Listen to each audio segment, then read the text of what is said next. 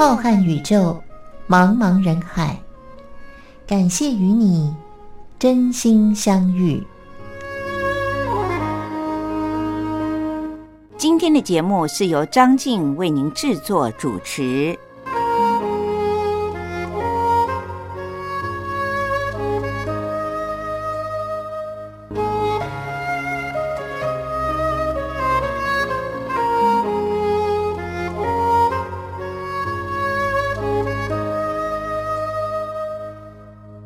听众朋友，大家好，我是张静。又到了星期天晚上零点十分，光华电台为您播出的《真心相遇》，是由张静在空中陪伴着大家的时候了。今天是二零二一年的八月十五日，不知道各位听众朋友在刚刚过去的这个星期里面，是不是大家一切都很平安，非常的开心呢？我想，有的时候在很平凡的日子里面，也要靠我们自己的心情去找一些快乐。您一定听过很多歌手所唱的歌，都说要自己找快乐吧。的确是如此。现在全世界不分国籍、不分种族、性别，人与人之间的距离呢，最好的方法就是有一点黏又不太黏，因为。病毒的传染常常都是经由亲密的接触，或者是距离太近群聚而感染的。这已经变成了大家都知道的医学上的资讯了。所以，我们平常在生活当中，除了要戴好口罩、勤洗手。而在人际关系上，就像张静刚才所形容的，要有一点亲近，又不会太亲近，这样才能够避免群聚感染。虽然我们很不情愿，因为有的时候搂搂抱抱，或者是大家聚在某一个开心的场所里面，这都是表达我们。爱对方，心情很好的一种方式。但是呢，在现在大家都了解到了，不论是新冠肺炎还是流感，原来细菌和病毒有的时候甚至于是靠着我们的口水，也就是飞沫呢，就彼此的传染了。因此，我在台湾的某一家医院里面看到他在地上，还有在各个座椅上都贴了贴纸。那个贴纸上写的什么呢？写的就是“爱的距离就是保持安全距离”。原来你爱对方，保持了一种若即若离的距离，就可以避免彼此把病毒感染到了。这倒是一个蛮幽默的贴纸。不过呢，有时候回头想一想，在生活当中的确是如此。在现在情非得已的情况下，也希望各位听众朋友们，大家一定要了解，也要体谅，不要造成别人的困扰，也不要为我们自己带来了危险的距离。有时候家里面一个人得病，全家受累。我相信呢，大家都不愿意看到这种情况。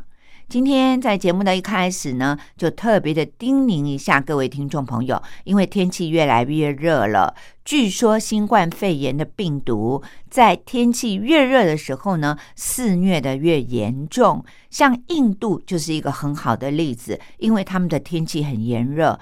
而死亡的人数呢，也是一直节节高升。各位听众朋友，每一当听到媒体上报道印度死了多少人的时候，是不是心惊胆跳呢？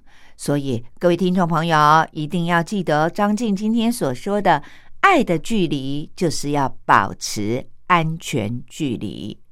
在节目里面，除了和各位听众朋友们闲话家常之外，当然。都一定要为大家点播一些好听的歌曲，这些歌曲呢，也都是张晋自己很喜欢的歌曲。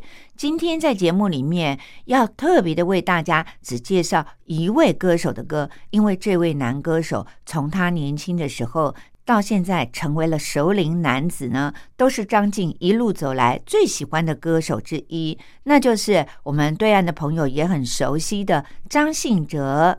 张信哲的美声。这是没有人能够否认的。张静在今天的节目里面就要为大家特别的点播几首，是张信哲在二零二一年的新专辑《就懂了》这一张专辑当中的几首好听的歌曲，也唱出了熟龄男子的一些。沧桑也好，成熟也好，各位听众朋友们来听听，和他年轻二十几岁的歌声有什么不一样？当然，歌曲的歌词也是大不一样，有一种成熟的心境。我们今天在节目的一开始，就先来听听这张专辑的主打歌，就是和专辑名称相同的《就懂了》，张信哲所带来的好听歌曲。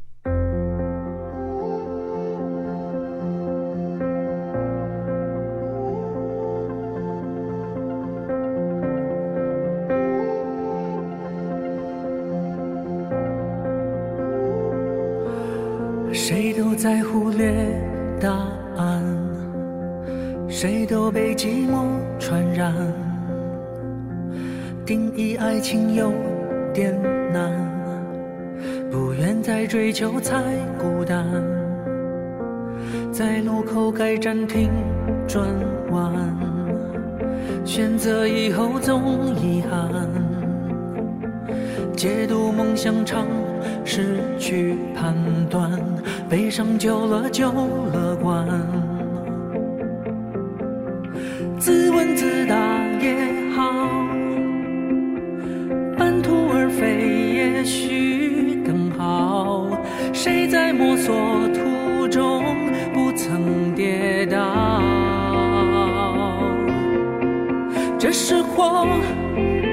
人群的热情骚动，这是风。城市的温柔吹送，有时候，当束缚变成自由，就懂了感情是什么。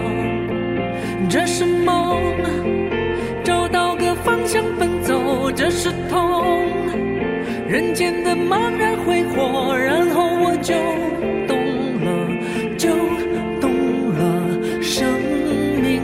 什么，在哪个路口该。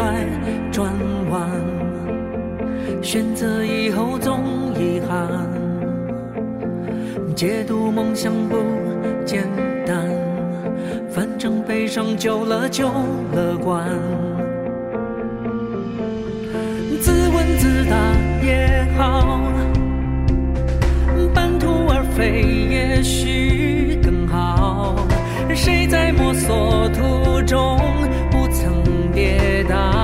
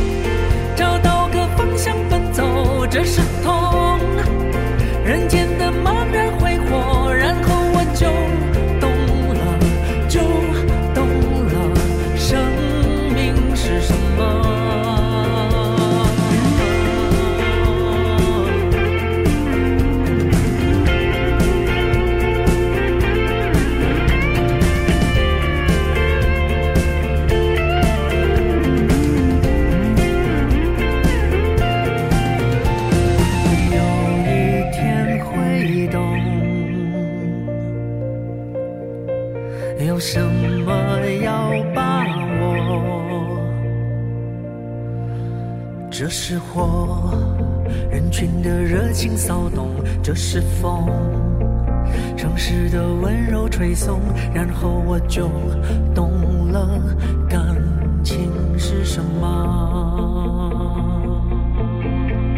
这是梦，找到个方向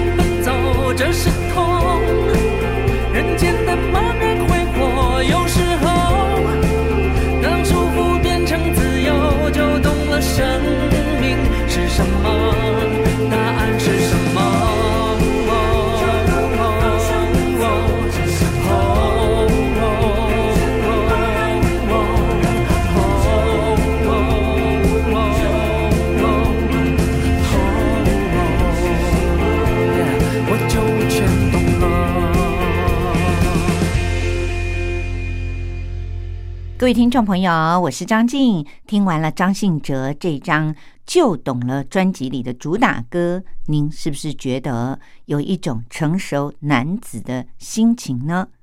谈到了成熟的男性。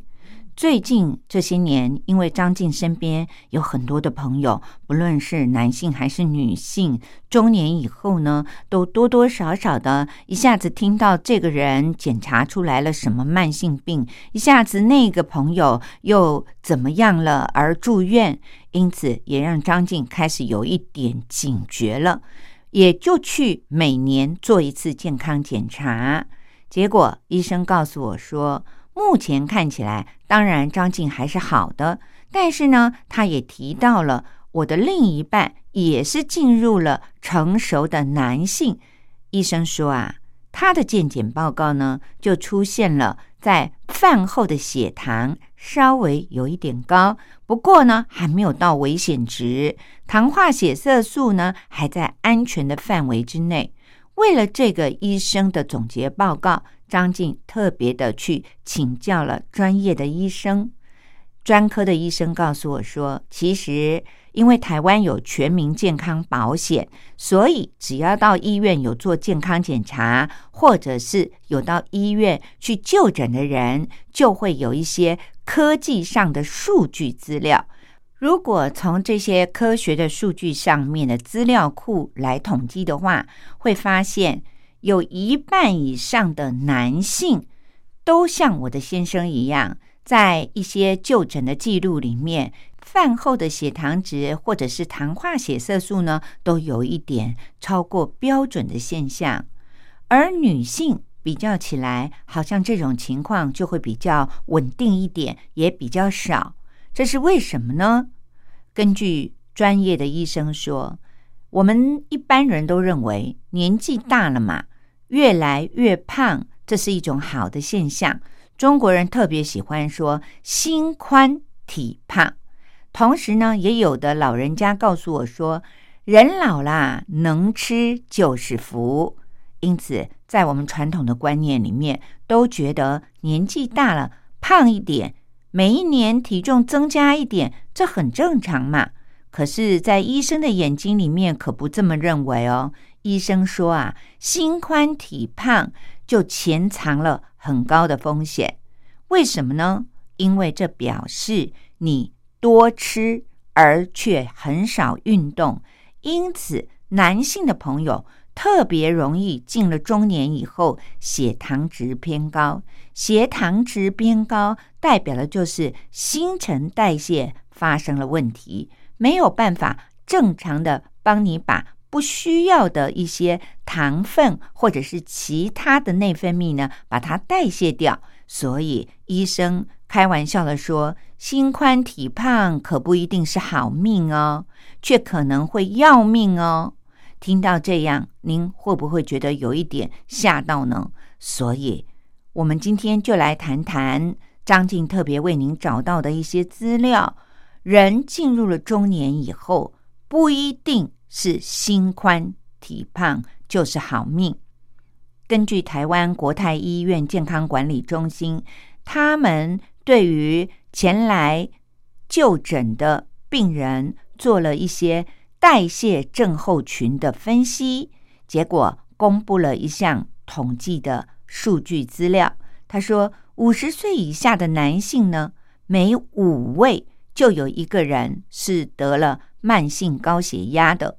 另外呢，每四个人就有一个人是血糖或者是三酸甘油脂，也就是我们一般把它包括在胆固醇这个名词当中的，也是根据标准来说有一点过高的。这显示了什么意义呢？它就代表了罹患慢性疾病的风险呢，就是从五十岁前后。开始找上了男性的青壮族的，我们一般人都说年过半百。各位听众朋友，其实这就是人的健康开始慢慢的往下坡，我们要注意的一个中介点了。有的朋友认为慢性疾病并不可怕，现在随便的问一问，年纪越大的朋友几乎都会有高血压、高血脂或者是糖尿病，这都归类为新陈代谢的症候群不正常。代谢症候群是一种缓慢发生在我们身体健康上的症状，因此大部分的人都不会有立即性的警觉。可是，很多人不知道的是，人类死亡的第二大主因——心脏病，它的隐形杀手就是和代谢症候群里的糖尿病息息相关。换一句话说，很多突然发作心脏病而死亡的朋友，他的亲人可能以为他主要的死因是心脏病，但是不知道的是，这些因为心脏病而死亡的人多半。都曾经罹患过糖尿病，糖尿病也是造成了心脏病最大的主因。所以，这就是为什么我们每年做定期的健康检查的重要了。因为如果发生了血糖值稍微偏高的话，事实上是可以用饮食来控制的，也就不会罹患糖尿病。那么间接的，也就不会增加将来日后罹患心脏病而死亡的风险了。及早发现，及早控制，这不是一个口号，而是医生再三叮咛的。医生说，如果人过了中年以后，发现血压慢慢的高了，腰围慢慢的粗了，空腹的血糖值变高了，再加上如果胆固醇、三酸甘油脂这些标准值都稍微有一点高，这些现象在一般。中老年人的心里都觉得就是心宽体胖，因为我们的心情变好了，胃口好了，当然就会发生这些现象喽。然而，您不知道的是，在医生的眼里，这五项标准只要有三项不合格，那您就是罹患了代谢症候群了，而日后呢，很容易就会导致心血管疾病发生。在台湾国泰医院的统计分析里面发现，四十岁以上不分男女，符合代谢症候群的人大约占了两成，也就是百分之二十，也就等于每五个人里面就有一个人罹患了代谢症候群。如果腰围、血压经常可以自己在家里面就做检查的话，那么。您就可以稍微的控制这两项呢，要符合标准。但是像血脂肪，也就是我们说的三酸甘油脂、胆固醇这些标准值，还有血糖值，如果不到医院去抽血，就没有办法知道自己是不是正常。等到有症状出现的时候呢，常常都已经为时已晚了。像国泰医院心脏内科的医生就说：“其实啊。”健康的人潜藏疾病的风险也是很高的哦，因为刚才我们说，四十岁以上不分男女，大约五个人里面只有一个人会罹患代谢症候群。但是如果根据国泰医院的数据资料库里面发现，等到时间再延后十年，到了五十岁以后呢，男性的空腹的血糖值大于标准，也就是大于一百的呢。比例竟然高达了百分之五十一点四，也就是说，经过了十年的变化，到了五十岁以后，男性的朋友进入了熟龄值的时候，竟然空腹的血糖有超过一半的人都是血糖值过高，也就是不合格的。这时候呢，就等于是两个男性朋友当中呢，就有一个人血糖值偏高了。刚才我们说，四十岁不分男女，大概是五个人里面有一个人罹患代谢症候群。如果我们根据男性超过了五十岁，血糖值偏高的人占了一半以上，我们回头去看，那么小于五十岁，也就是四十岁的数据资料库到五十岁之前的这段时间里面呢，男性的朋友。那时候呢，大约才四个人里面有一个是不正常的。可是来到了五十岁以后呢，男性的朋友当中特别的容易发生饭前的血糖值是偏高的，而这一类的族群呢，又特别的容易发生所谓的胰岛素阻抗的现象，没有办法正常的代谢掉我们身体里的血糖，进而就容易引发心脏还有脑血管疾病了。我想我们在周遭呢，也会听到有间接的认识的男性朋友呢。年纪其实还没有真的到很高龄，却发生了脑血管中风或者是心脏病，而造成了行动不便，甚至于是死亡的情况。当我们听到这些现象的时候，当然心里都充满了遗憾。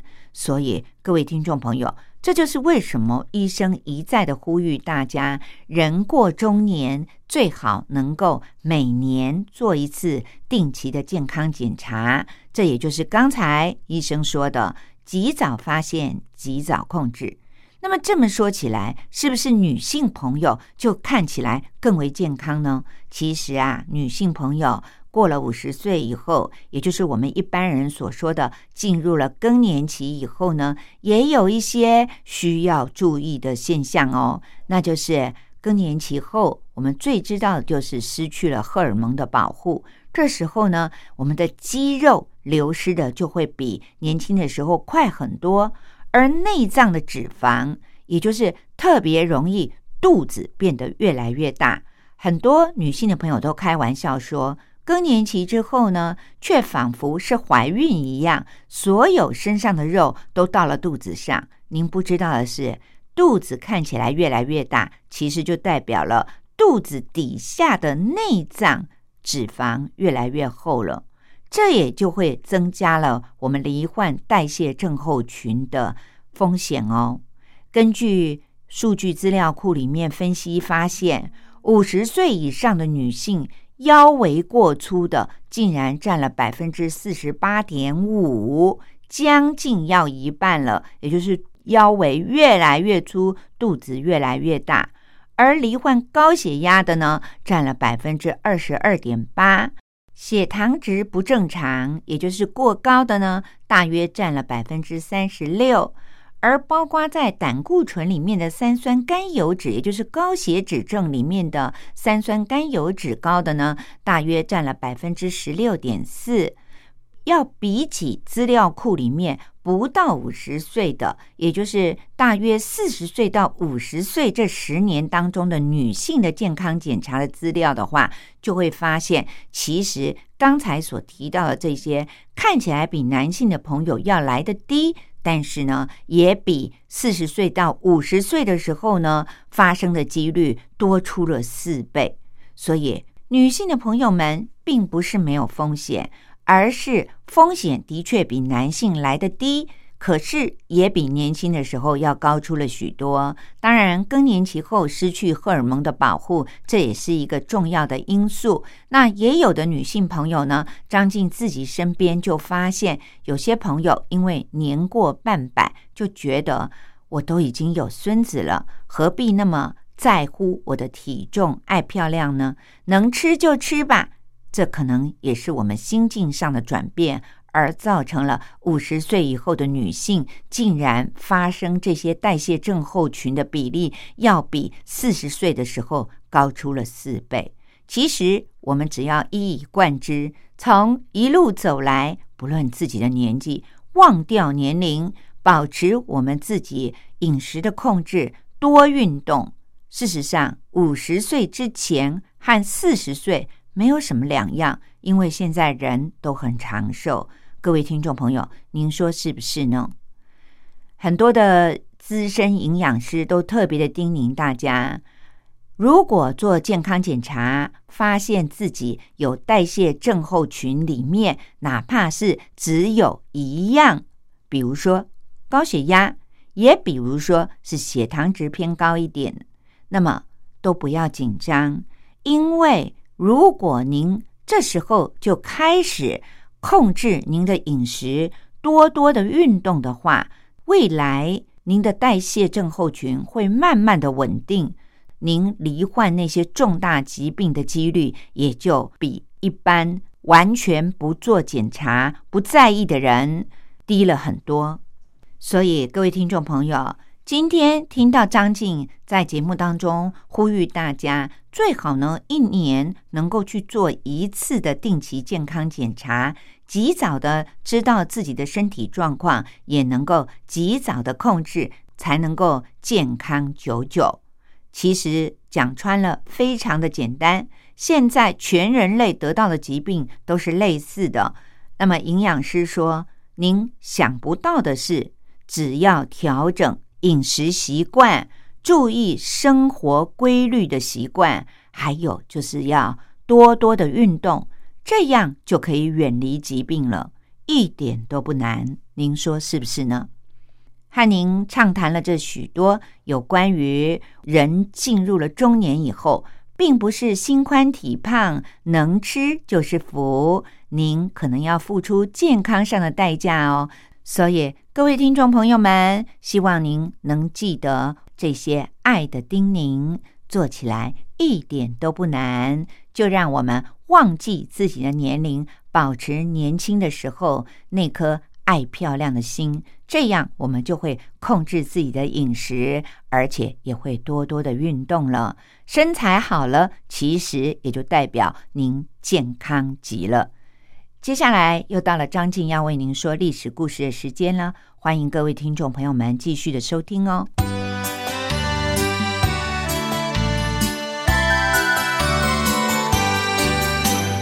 妈妈，历史好难学哦。不会啊，历史就是我们中华民族的故事啊。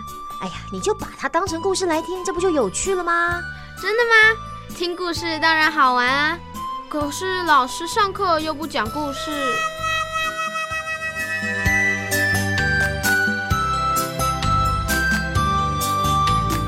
听光华小学堂说历史故事。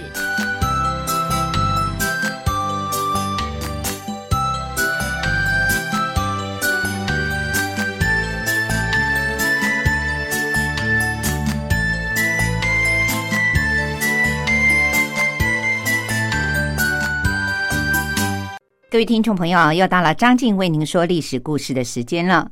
从二零二一年的五月开始，我们结束了上一次为您介绍的全世界知名的宫殿建筑的历史。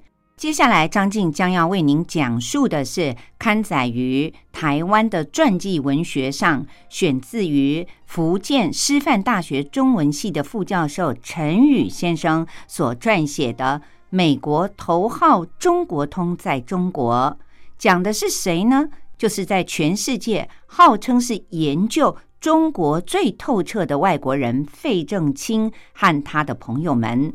当然，陈宇先生出版了很多关于美国、中国以及费正清的书籍，刊载于传记文学上的这些片段，只是揭录其中的一些论文而已。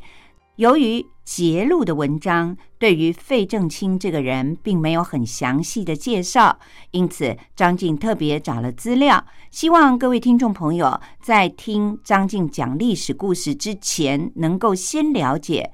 就像我本人一样，我们并不是生长于那个年代的人，对于费正清到底是谁，可能一无所知。因此，张静将会在每一次讲述之前，先为您介绍为什么这位道地的美国人被称为是头号的中国通呢？费正清的生平是我们应该先要了解的。费正清是在西元一九零七年生于美国的南达科他州的休伦，他是父母的独生孩子。先后曾经求学于威斯康星大学的麦迪逊分校以及知名的哈佛大学。一九二九年，费正清获得了罗德奖学金，因此到英国的牛津大学去求学。他研究的题目是十九世纪中国和英国的关系。为了要撰写博士论文。他在一九三一年，也就是到了英国以后的两年，曾经到中国去进行调查和进修，考察海关的贸易。一九三二年的七月，在北平，费正清和未婚妻费慰梅他是研究中国艺术和建筑的美国学者，两个人结婚了。这对夫妇的中文名字都是由梁思成所命名的。之后也在中国收养了两个女儿。一九三五年，费正清夫妇第一次的离开了中国，在取得了英国牛津大学哲学博士学位以后，一九三六年，他回到了美国的母校哈佛大学的历史系任教。并且从一九三九年起，和美国的日本问题专家赖肖尔一起开设了东亚文明的课程。一九四一年，费正清被征召到美国的情报协调局里工作。这个单位在第二年，一九四二年的六月十三号就分裂成为了两个单位，一个是美国战略情报局。另外一个则是美国战时新闻局，他任职于研究分析处，前往了华盛顿工作。一九四二年的六月二号，美国情报协调局的局长多诺万上校任命费正清为驻华首席代表。这一年的九月二十五号，他飞抵重庆，担任美国战略情报局的官员。并且兼任美国国务院文化关系司对华关系处的文官，以及美国驻华大使特别助理这三个职位。一九四五年的十月到一九四六年的七月，他再一次的来到了中国，担任美国新闻署驻华分署的主任。结束了在中国的任职之后。他在一九四七年返回了哈佛大学任教。一九五五年，在福特基金会的支持之下，主持成立了东亚问题研究中心。这个研究中心后来还曾经获得洛克菲勒和卡内基基金会的赞助，并且在一九六一年更名为东亚研究中心。二零零七年。又再度的更名为费正清东亚研究中心，以资纪念他本人。在费正清直接或者是间接主持研究中心的几十年里，哈佛大学东亚研究中心成为了美国东亚问题研究的学术重镇，而他本人也成为了在美国研究中国的学界领袖人物。费正清在四零年代末是预测了毛泽东和共产党会获得胜利的中国通之一。他主张要和中共建立关系，以符合美国的利益。但是很多美国人都指责这些中国通出卖了盟友，协助散播共产主义和苏联的影响。由于被认为过于同情共产主义。他在一九五二年申请去日本的签证也被驳回了，而在美国国会调查谁输掉中国的原因时，他被要求要在参议院的内部安全小组委员会上作证。当美国右派的亲中派和麦卡锡参议员把矛头指向了三位国务院著名的中国通的时候，费正清也被列入了，认为他们是四个应该为输掉中国负责的人。而这时候，又回到了中国的费正清的朋友，比如费孝通、陈汉生，却在中国大陆又因为被指为亲美而遭到了攻击。一九六六年。由胡秋原、郑学稼和徐高阮他们发起了一千多名的学者签名的给美国人民的一封公开信里。当时这封公开信曾经在美国知名的《纽约时报》上发表，攻击费正清以中国专家的名义出卖了中华民国。而陈立夫的回忆录里则认为，费正清。散播了不利于国民党的谣言，打击国民政府的信誉，促成了美国政策有利于中国共产党，影响了国民政府在大陆的溃败。于是，费正清在中国共产党的眼里，无疑的是个英雄。一九七二年，当美国和中国的关系改善以后，他曾经应周恩来的邀请，在一九四九年之后，第一次的又重新访问了中国。一九九一年的九月十四日，费正清因为心脏病发作而离世。他在两岸历史上的定位，也成为了正反完全不同的人物。各位听众朋友，我是张静。在前几集的历史故事当中，张静为您介绍了号称是美国头号中国通的费正清，在一九四二年再一度的来到中国云南的昆明，辗转要前往重庆。当时是因为抗日战争期间，由清华大学、北京大学和南开大学所组成的。长沙临时大学迁到了昆明，建立西南联大。在这个长途跋涉的迁徙当中，发生了许多感人肺腑的故事。整个过程分为陆路和海路。各位听众朋友，上星期张静为您讲述到了步行团行进在湘西山区时，有一条雪峰山脉。大家称它是湖南的屋脊。要行军经过这些山水之间，由于地方偏僻，地形很复杂，经常会有土匪出没。虽然步行团顺利的经过了这些山里，继续的向前进，到达了城西县的时候，刚刚才休息下来，就听到了附近的枪声大作。原来离县城不到十里的地方。有一千多名的土匪正在和保安团激战，县长也不敢收留这些师生们。第二天天才佛晓，步行团出发的时候，县长早就已经溜得不见踪影了。于方燕见黄诗月在队伍旁边催促着大家紧紧的跟上，不要掉了队，趁机就调侃道：“团座，咱们中国真的是国中还有国啊！”张主席的手谕，离长沙越远就越没有力气了，好像到了外国一样。而负责率领的黄师岳也苦笑着说：“党国大事，我们以后再谈。当下最要紧的是要动腿，不是动嘴啊！”到了晃县，大家紧绷的神经才稍稍的放松了下来，又惦念起了此行的另外一个任务。那就是到了昆明，每个人要交一篇社会调查。晃县历史悠久，而且有新的、旧的两个县城。为了要进行社会调查，提供了很多项的选择和广阔的空间。于芳燕和任继宇对于风土民俗都非常的有兴趣，就一起来到了那条叫贵阳街的地方，边走边看。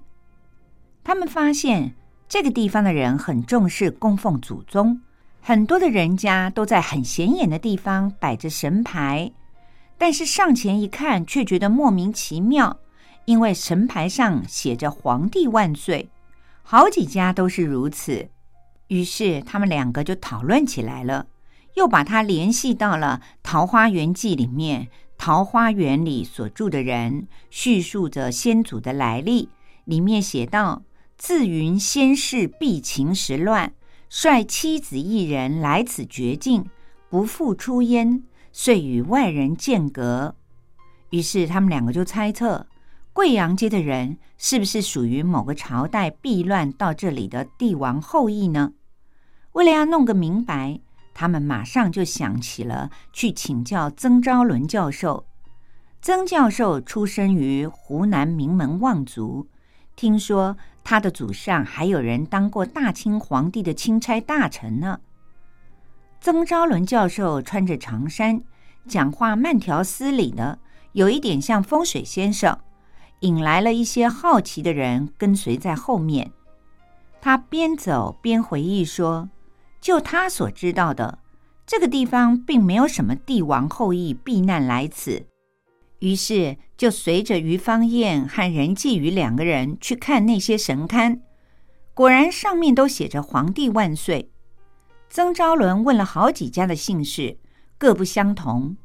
走到最后一家的时候，看到一个老人家，他就问他说：“老人家有没有族谱借我看一下？”这位老人一直都听不明白他的意思。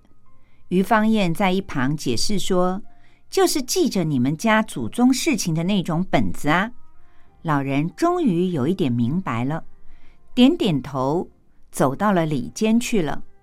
过了一会儿，捧出了一叠发黄的纸张。第一页已经破烂不堪了，而里面的页码也都卷起了边，字迹也不清楚了。曾昭伦教授凑近的看了几页，依稀的辨认出了上面写着“宜破土安葬，宜出行裁衣，宜会有嫁娶”，他这才明白这本其实是黄历。他也断定这些人家不是什么帝王的后裔。于是他就问这位老人家：“为什么供着‘皇帝万岁’的神主牌呢？”这个老头惊讶的看着他们说：“皇帝，皇帝会保佑我们啊！天下没有皇帝怎么行呢？”有一个学生在旁边就告诉他说：“皇帝早就被打倒了啦，我们现在要民主了，要宪政了。”老头愣了一下，问：“民主、宪政？”是光绪帝的第几太子啊？什么时候登基的？学生们这才恍然大悟，这里的黄历刚刚翻到了大家看到的大清国，原来这是大清的时候所留下来的黄历。有一个学生就顺口的说：“你们就供蒋委员长吧。”另外还有一个学生纠正着说：“不妥，不妥。”蒋委员长并不是皇帝，这个老头感到左右为难，无所适从。他问：“那该供谁呢？天下总得有个皇帝呀。”于方院觉得这件事情一时之间也说不清楚，但是总要给老头一个简单明确的答复啊。于是就劝他说：“反正以后不要再供什么皇帝万岁了。”就找一个你们家祖宗的名字写上去就好了。这个老头显得更犹豫了，不知所措，麻木茫然的神情，而他的表情也深深的烙印在于芳燕、任继于这些学生们的脑袋里。步行团里面有一些以社会教育为调查主题的学生，到了晃县小学去考察。那个小学新建在一座庙里，刚到门口就听到了一个隔间里面传出来一群小孩子拉长了声调的背书的声音。虽然是用着方言，但是内容却是耳熟能详的，都是古书上的文词。而另外的一个隔间里，则传出了像四书五经之类的背书的声音，还有朗读的声音。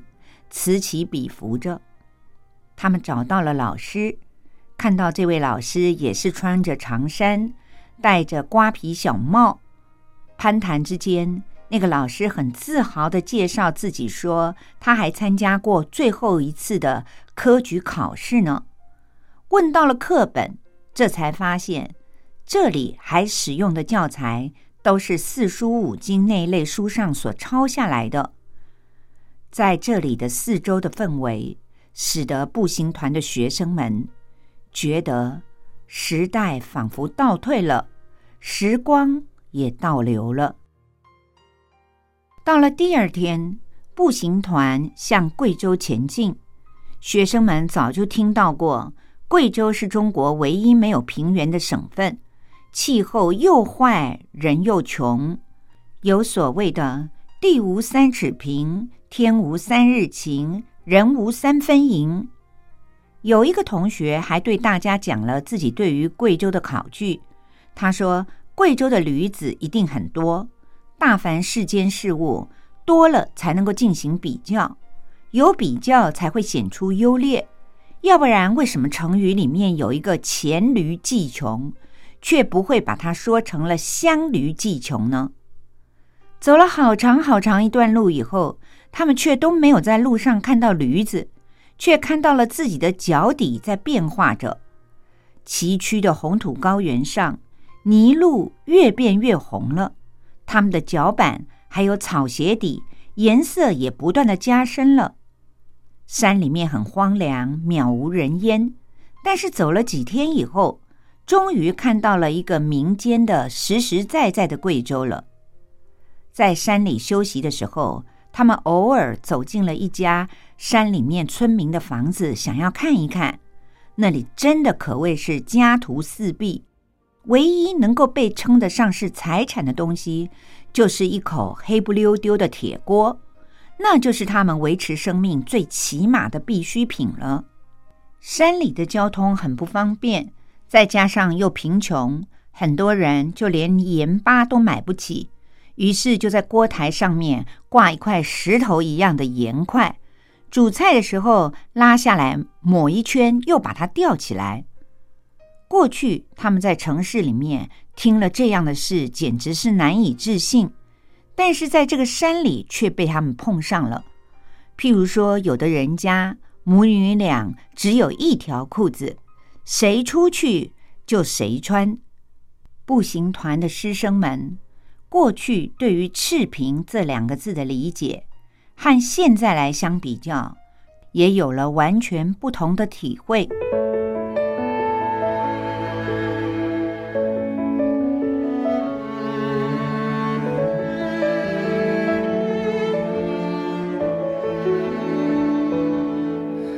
时间在日夜的两端，故事无尽变幻，在沿路的某处放慢，就开始与你悲欢。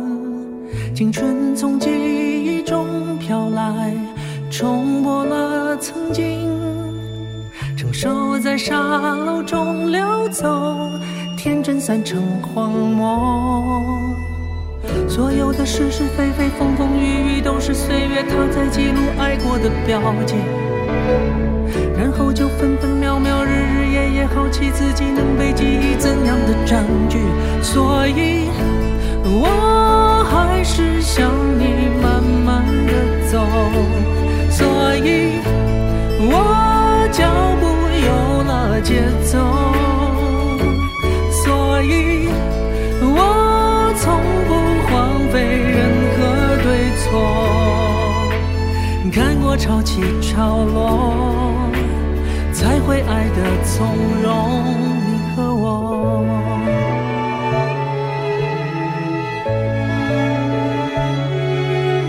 青春从记忆中飘来，冲破了曾经，成熟在沙漏中流走，天真散成荒漠。所有的是是非非、风风雨雨，都是岁月它在记录爱过的标记。然后就分分秒秒、日日夜夜，好奇自己能被记忆怎样的占据。所以，我还是想你慢慢的走。所以，我脚步有了节奏。所以，我。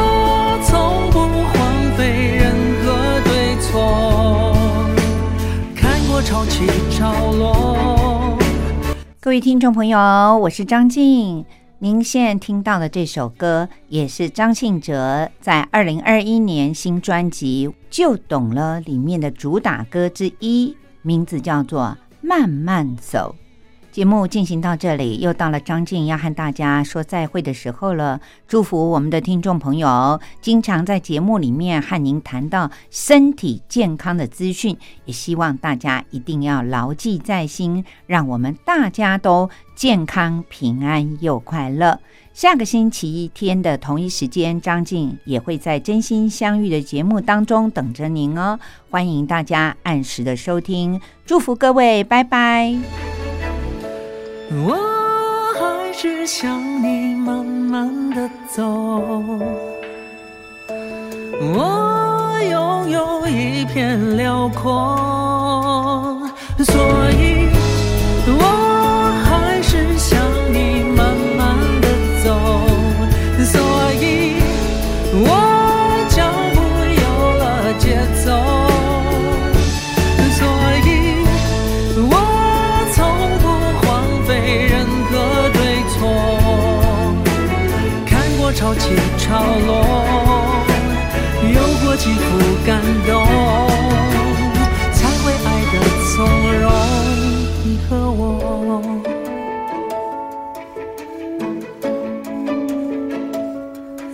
我，才会爱得从容。你和我。